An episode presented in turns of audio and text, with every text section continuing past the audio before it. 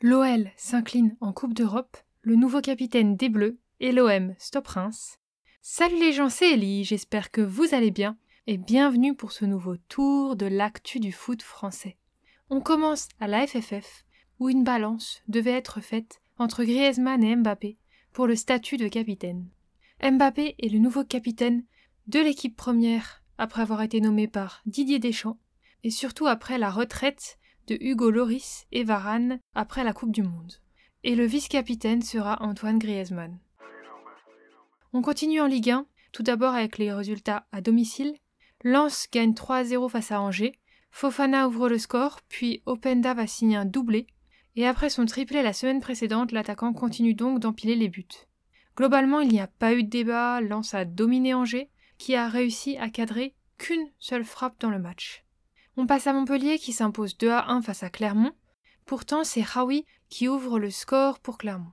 Wai va ensuite égaliser et ensuite signer un doublé pour donner la victoire 2 buts à 1 à Montpellier. Ferry va être exclu côté montpelliérain, mais l'équipe va tenir ce score et cette victoire. Et on finit à domicile avec Strasbourg qui va dominer Auxerre 2 à 0. Niamzi ouvre le score pour son premier but en tant que Strasbourgeois en Ligue 1 et Diallo va faire le break en fin de match. Auxerre a eu des occasions mais sans réalisme et les joueurs de Strasbourg ont été patients pour remporter ce match. On continue avec les matchs nuls. Un partout entre l'OL et Nantes. Loukeba ouvre le score pour Nantes en marquant contre son camp. Mostafa Mohamed est lancé en profondeur. Rioux intervient et renvoie la balle sur Loukeba qui l'envoie dans son propre but. La casette va ensuite égaliser pour l'OL durant la première période. Mais après, le score va en rester là. On a aussi un 1 partout entre Lorient et Nice. Maïté ouvre le score et marque son premier but en Ligue 1 avec Lorient. Et l'OGC Nice va pousser et égaliser par la borde sur un superbe enchaînement. Puis le score va en rester là et en fin de match, Igor Silva, le latéral lorientais, va prendre un rouge. Le dernier match nul, c'est 2 partout entre Brest et Troyes. Lesmelou ouvre le score sur une frappe détournée par un défenseur pour Brest. Puis, Troyes va reprendre l'avantage en 4 minutes L'égalisation est signée Ripard et le second but est signé Ronnie Lopez. Mais Brest ne va rien lâcher et obtenir un penalty transformé par Del Castillo. On finit avec les victoires à l'extérieur. Le LOSC s'impose 2 à 0 face au TFC. Toulouse a eu beaucoup d'occasions, mais Lille va bien résister. En fin de match, Lille va être très réaliste par les buts de Ribeiro et Payot dans les dernières secondes, qui va faire le break. C'est dommage pour le TFC qui a cédé en fin de match. On continue à Monaco qui s'impose aussi 2 à 0 mais face à Ajaccio. Ben va ouvrir le score en reprenant un ballon traînant dans la surface pour Monaco. Bayala va être exclu côté ajaccien, tandis que Diata va faire le break en fin de match. Monaco a dominé de bout en bout. Puis, Rennes va réaliser l'exploit de s'imposer face au PSG 2 à 0 au Parc des Princes. Toko Ekambi, en profondeur, va ouvrir le score pour Rennes, juste avant la mi-temps et Kalimundo, juste après la mi-temps, va faire le break en marquant contre son club formateur. Le PSG n'a rien montré et a subi les assauts rennais. Et on finit avec l'OM qui l'emporte face à Reims de buts à 1.